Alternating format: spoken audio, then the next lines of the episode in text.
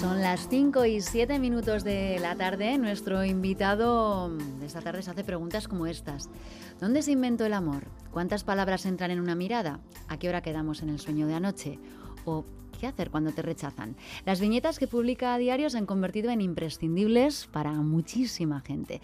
Se hace llamar 72 kilos. Su nombre real es Óscar Alonso. Es de Bilbao y tiene más seguidores en su cuenta de Instagram eh, que el futbolista Iñaki Williams, que celebrities como Zetangana, Ana Mena, Paco León, imagínense. Hoy tenemos el placer de tenerle en el estudio, Óscar Arrachal León. Arrachal León, ahí de Bueno, ¿cómo te llamo? Óscar, 72 kilos. Óscar, Óscar, sí. Eh, ¿Te has parado alguna vez a, pensar que tienes más seguidores en Instagram que, que los habitantes que hay en Euskadi? Mm, no, no me para, no, no, no. Intento no mirar, intento no hacer como esa traslación, porque es muy, muy bestia esto que decías de Iñaki Williams. O sea, no, no es, no es posible. 2.400.000 seguidores. Sí, si no ha subido en la última no, hora bueno, no sé. muchísimo más. Son muchísimos. Es terrible. Es una barbaridad. Sí.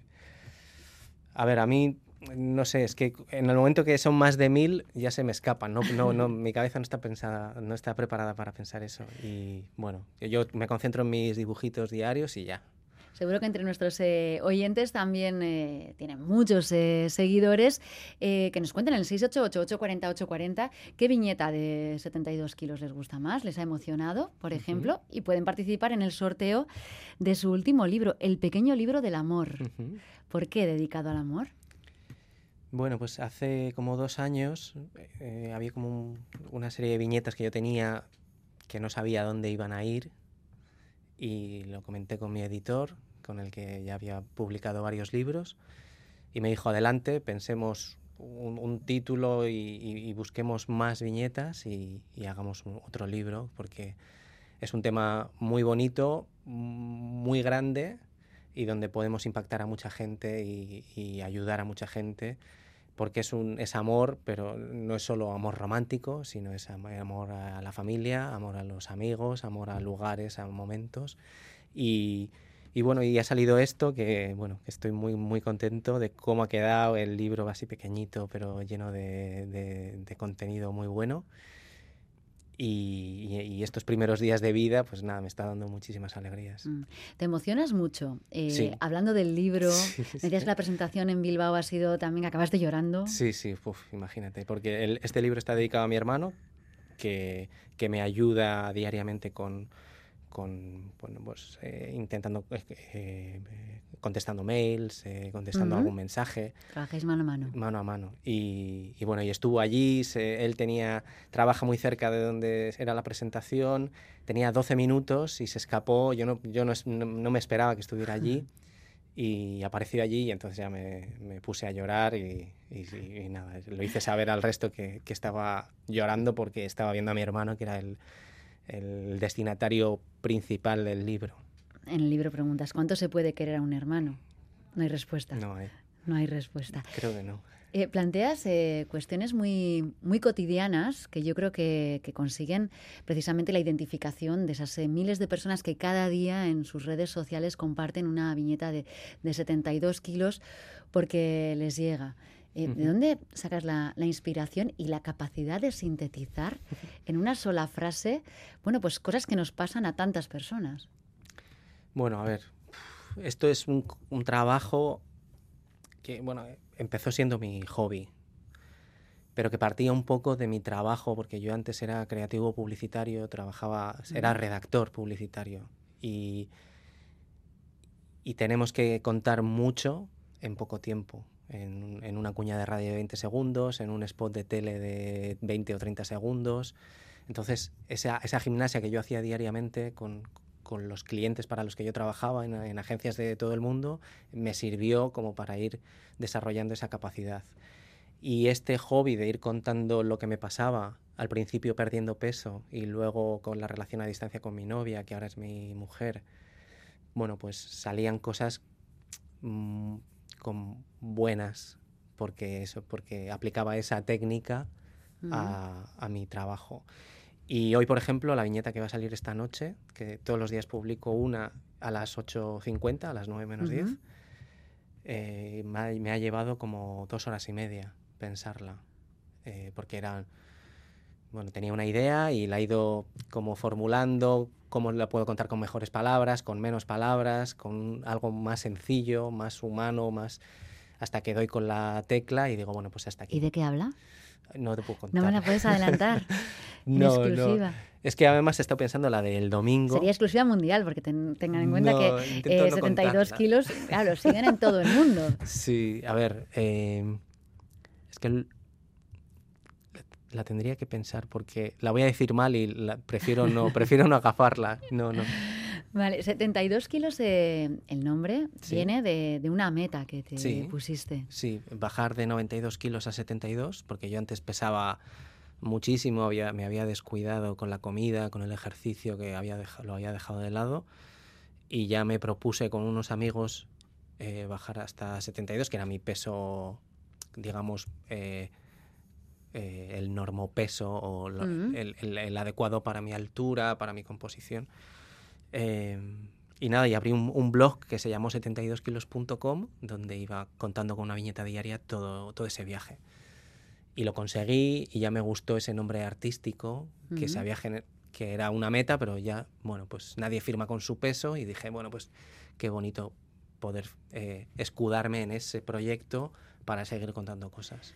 Y hemos calculado que desde que empezaste con ese proyecto llevas 3.222 viñetas desde el año Sí, 2008. Sí, sí, sí. Si no hemos hecho mal las cuentas. Eso es, al principio eh, había algunas que no las publicaba porque se quedaban ahí como en mi cuaderno y no, no las publicaba, pero sí, llegó un momento que las publicaba diariamente y sí, son muchísimas en, mucho, en, en muchos años y que, bueno, pues han hecho que de- pasara de ser un hobby a, a mi trabajo. Hace tres años ya dejé la agencia donde trabajaba, aquí en Bilbao, Ujú. y, y bueno, pues esas cosas raras que tiene, raras y buenas que tiene Internet o las redes sociales, y se han convertido en mi trabajo y pues, estoy alucinando. O sea, estoy como el día de Reyes o el día de, de Olenchero todos los días. De, hoy me despierto y voy a, tengo que dibujar. O sea, me parece un, un sueño. ¿Y cómo es ese proceso creativo? Eh, ¿Eres de los que llevan un montón de notas, de pues, cuestiones cotidianas que vas eh, Sí. captando? Si me saca, me Sí, saca el, mira, el tengo móvil. El móvil y aquí tengo una, una nota. Ay, claro, que ahora va todo digitalizado. Yo me imaginaba Sí. una libretita. Yo soy. Sí, también te- te- tengo una... A ver, bueno, ver 365 días. Ah, mira, esta es la, la idea del domingo. Solo no la leas, porfa, solo No, para no la ti. leo. Aquí, vale. Qué Es- bonita. He leído Eh, las dos primeras líneas. También estoy leyendo un montón de, bueno, de frases y de viñetas que nos están mandando los oyentes entre sus favoritas para participar en el sorteo de, del libro 72 kilos. Por ejemplo, nos dicen, si tuviéramos dos vidas, no empezaríamos a vivir hasta la segunda. Eh, siempre son eh, frases que nos sacan, bueno, pues una sonrisa por lo inesperado y por lo, por lo que nos llega, por lo, por lo que muchas veces yo creo que hemos pensado o intuido estas, eh, estas expresiones, estas eh, frases que, que nos dejan, pero nunca las hemos encapsulado con tanta precisión, ¿no? Y entonces ahí viene la sonrisa. Yo creo que es la reacción que, Sí, a ver, es como, cuando ves un, no sé, algo, un cartel o algo que dices, ah, vale, esto lo- alguien lo ha pensado, ¿por qué no lo habré pensado yo? Bueno, es, es fruto de, de mucha repetición y ese proceso creativo que decías antes de sentarse y dibujar y dibujar y tengo, hoy no lo he traído, pero tengo cuadernos y cuadernos y notas y hasta que, de- bueno, por, por cansancio ya la idea sale.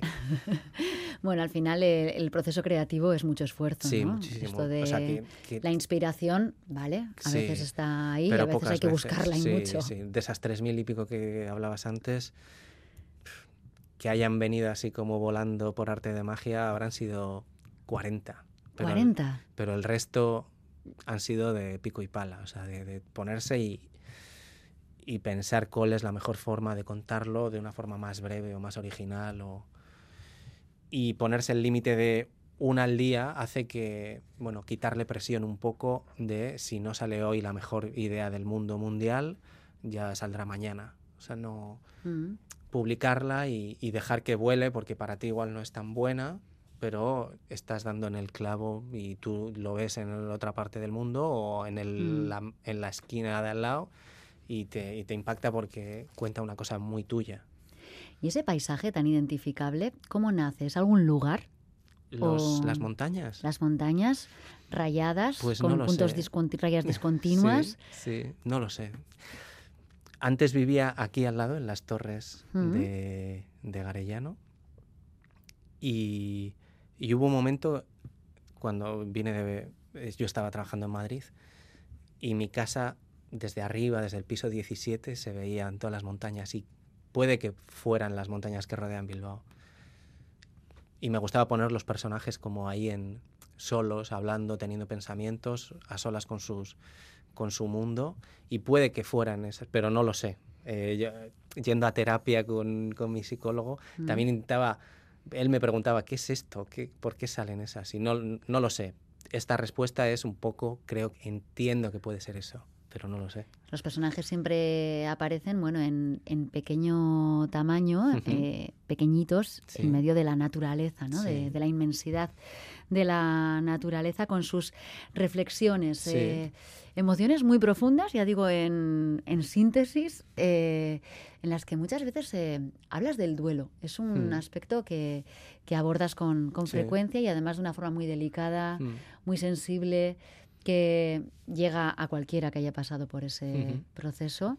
Eh, ¿Cómo te inspiras? Eh, viene Bueno, también de sí, experiencias sí, propias, es eh, una- me imagino. Eh, bueno, además de mis abuelos que por, por una cuestión natural y por edad eh, ya fallecieron, eh, que nunca te esperas, por mucho que sean mayores, eh, cuando vas al cuaderno y empiezas a, a ver cómo, cómo transporto este, esta emoción o este sentimiento en un papel, como le digo adiós a mi abuelo, Mm. eh, por ahí salen. Y, y luego tuvimos una, una experiencia muy mala an- justo antes de la pandemia que falleció mi suegra, que, bueno, que fue un cáncer muy agresivo y muy rápido y, y nos dejó tumbados a todos y en casa. Y entonces, bueno, pues ahí salió todo y a través de los dibujos. Y a día de hoy, la viñeta del domingo, por ejemplo, hab- habla también Ujú. de, de seres que se han ido. Y, y bueno, son experiencias personales o de gente que está más o menos a mi alrededor y que ante una situación tan dramática, pues bueno, lo expresan de una forma como muy cordial y me gusta y eso, intento ver siempre como ese lado positivo del duelo o del, o del fallecimiento o de la pérdida. Y el acompañamiento también, ¿no? Nos escribe un oyente que dice, esta es una viñeta que nos acompañó a mucha gente durante una grave enfermedad de un amigo. Sí, Y es una viñeta en la que podemos ver a mucha gente entrando en un corazón. Y dice. ¿cómo puede entrar tanta gente en un corazón? No es un corazón, es un universo. sí, esa me acuerdo perfectamente y espero que esté oyendo este, esta persona eh, esto, es, es Javi, es un profesor que estaba muy malito, muy malito y mucha gente a su alrededor y coincidía que estaba también a mi alrededor, se pusieron en contacto conmigo para que yo le dibujara una viñeta porque él era muy seguidor de, de mi trabajo. Y resulta que nos acabamos haciendo amigos, Ajá. eh, él se recuperó y esto, de esto hace tres años, de esta viñeta, y, y él ahora está bien, está mejor y nos escribimos y él comparte mucho, mucho de mi trabajo y, y me anima y bueno, y yo Qué le bonito, pues un él. abrazo para Sí, Javi sí, y para toda esa gente que entraba en el corazón de, de Javi.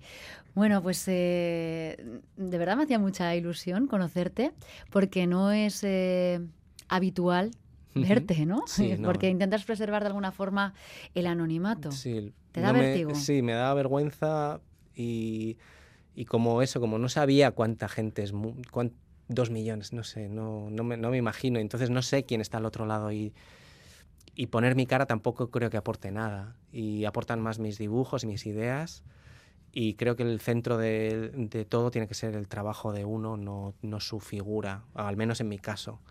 Y creo que ese contraste de lo que se publica en Instagram o en las redes sociales, que es como muy físico todo, muy, Mm. muy, muy, muy real, el contraste de ver un dibujo que te está contando lo mismo o algo más profundo, pues contrasta muy bien. Entonces creo que esa estrategia que no, es, no está pensada, es simplemente... Te sale así. sí, me sale así, creo que ha funcionado.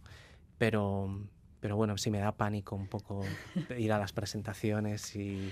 Un poco de vértigo, único bonito... porque con tantos seguidores dices, ¿cuánta gente va a venir? Y... Sí, sí, es un poco ¿Cómo gestionar esto, no? A mí lo único bonito que es ver eh, la cara de la gente que te sigue, ¿no? De, verte a ti, de, decir, Joder, voy por la calle y no sabría decir quién me sigue, quién no, pero tampoco lo voy pensando. Pero, pero vas a una presentación y de repente hay gente que ha venido, ha dejado de hacer otra cosa para estar ahí. Eso es muy bonito. Bueno, y van a poder verte el jueves en Donostia, ¿verdad? en la SNAC, presentando este pequeño libro del, amor. Así que, bueno, una oportunidad ahí para conocer a Óscar Alonso en, persona. Hoy le estamos conociendo un poquito más. Eh, ¿Qué técnica usas para, dibujar?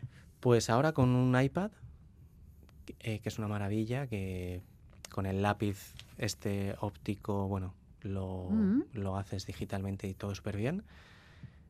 Y antes lo hacía con una, con una libretita y con un rotulador negro y ya. Y lo fotografiaba y luego lo coloreaba con Photoshop. Este libro, este primer libro, eh, Las vidas que dibujamos, está hecho totalmente a mano y, los siguientes ya han sido más digitales, pero que nunca dirías que están hechos con técnicas diferentes. Porque, porque bueno, y el iPad me, me, ayuda mucho porque lo hago un poco más rápido todo, puedo descartar más fácilmente y puedo, si me equivoco, volver hacia atrás. Bueno, lo otro tiene más misterio, el, el trabajo físico tiene más misterio, es más bonito quizá, más poético y intento combinar todo. Intento, bueno, eh, llevar siempre cuadernos con mis hijos allá donde vamos antes de cuando pedimos la comida en un restaurante sacamos ahí los cuadernos ahí complicamos la vida al personal y, llevamos siempre pinturas y cosas para dibujar no paráis de, crear En, esa, en esa casa. Tiene que ser muy complicado no repetir ¿eh? ideas. Sí, sí, a veces me pasa. Hemos hablado de 3.200, más de 3.200 eh, viñetas. Sí, sí, a veces intento ir cambiando de temas y pero bueno, como es, no tengo presión, no tengo que rellenar un calendario de, de hoy me toca hablar de esto, es lo que nazca. Yo, la de mañana no está dibujada. Mm. Eh, entonces pienso y, sí que tengo más o menos memoria para saber que no lo he contado de esa manera. Pero bueno, eh, si me repito, pues bueno, no, ha habido nadie que me haya dicho esto ya lo dijiste. Pero bueno. te imaginas ahí de repente un montón de ¿eh? mensajes. Oye, que esta está repetida. No, pero sí que hay gente que, que, que, como que es la policía de, que me protege y me dice, oye, tal ilustrador ha hecho esto muy parecido a lo tuyo. Que bueno, que se agradece, pero yo no voy ahí buscando problemas con nadie. Pero sí, eh, la gente está como muy atenta a lo que se publica y estoy muy agradecido. Ojo, porque con la inteligencia artificial pueden copiarte fácilmente. Sí, ¿eh? sí, ahí es un temita. ¿Te da miedo? Porque hoy hemos leído un reportaje en la prensa sobre un tal Rubén Lucas que está revolucionando las redes sociales, un ilustrador que está ganando infinidad de premios de carteles anunciadores de fiestas en muchos eh, municipios de todo el estado y, no es, bueno, es un poco sospechoso. No hacen más que preguntarle si se apoya en la inteligencia artificial. Él ni afirma ni desmiente de, momento, pero bueno, ahí está. Sí, es, es un tema delicado. Yo no, yo no, obviamente no, no la he utilizado porque, o sea, la he utilizado para ver cómo funciona, para ver qué es, para no quedarme atrás, porque es, es una cosa que está y se va a quedar y, va a avanzar. Pero, pero para crear no, no, sé cómo crear con esa inteligencia artificial. Que me puedan copiar, seguro que sí, porque es un es una máquina muy inteligente y cuanto mm. más la entrenes, más inteligente va a ser. Pero bueno, ahí está el eh, bueno, cuchillos ha habido siempre y la gente no va matando por ahí. Hay algún loco alguna vez que mata con cuchillo, pero bueno, el resto de la humanidad utilizamos los cuchillos para cortar comida. Entonces, eh, la inteligencia artificial tiene que ser eso, un instrumento para, para hacer el bien o para utilizarlo de una forma correcta. Si lo utilizas para, para aniquilar el trabajo de otro ilustrador o para pues eso está mal. Entonces mm. ahí ya está el, trabajo de cada uno interno, de, eh, ético y de, análisis interno. Claro, es cierto que eh, tendría la inteligencia artificial mucho material para aprender de 72 kilos, eso es eh, verdad, pero también, eh, bueno, el tuyo es un estilo inconfundible, ¿no? Tiene, Es muy personal, muy marcado, muy identificable y con mucha alma. Que la inteligencia artificial. Sí, eso habrá, habrá que verlo, sí. Habrá que ver si meten alma a las máquinas. Pero bueno, es eso. de una conversación como esta pueden salir infinidad de ideas. No sabremos si una máquina puede eh, sacar de, conversaciones sentimientos o miradas o, caricias. todavía no lo sabemos. Bueno, quizá la radio te inspire una próxima viñeta. Sí, sí, no, no. Bueno, la radio es una acompañante muy buena. Cuando voy corriendo, cuando estoy en casa y, y sí, y eventos como este, obviamente. Bueno, eh, como este y como la presentación del pequeño libro del amor, que como decía, llegará también a Donostia. ¿Cómo son las próximas eh, citas? Pues eh, Donostia pasa mañana. jueves, 8 en la FNAC. Y en Madrid el día 14, el Día de los Enamorados y seguramente algo en Tenerife, no lo sabemos todavía, Barcelona seguramente en abril, eh, Santander estamos viendo, a ver, bueno, hay un montón de ciudades que están ahí pendientes de, de OKs, pero... ¿Y a nivel internacional también? Porque esto ya digo, llega, llega a todo el mundo. Sí, sí, sí.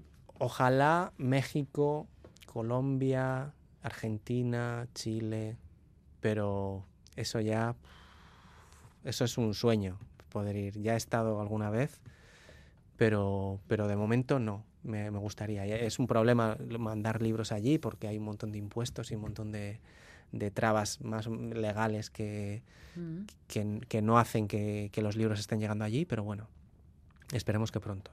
Bueno, desde luego, desde su cuenta de Instagram, de 72 kilos, cada día llega a millones, puedo decir, de, personas, porque es así. Nos preguntaban, ¿cómo le puedo buscar 72 kilos en, Instagram? Eh, y quien le conozca ya, pues seguro que quiere este pequeño libro del amor que sorteamos, así que solo tienen que enviarnos, eh, además de comentarnos si quieren cuál es la viñeta que más les ha gustado, 72 kilos al 688-840-840.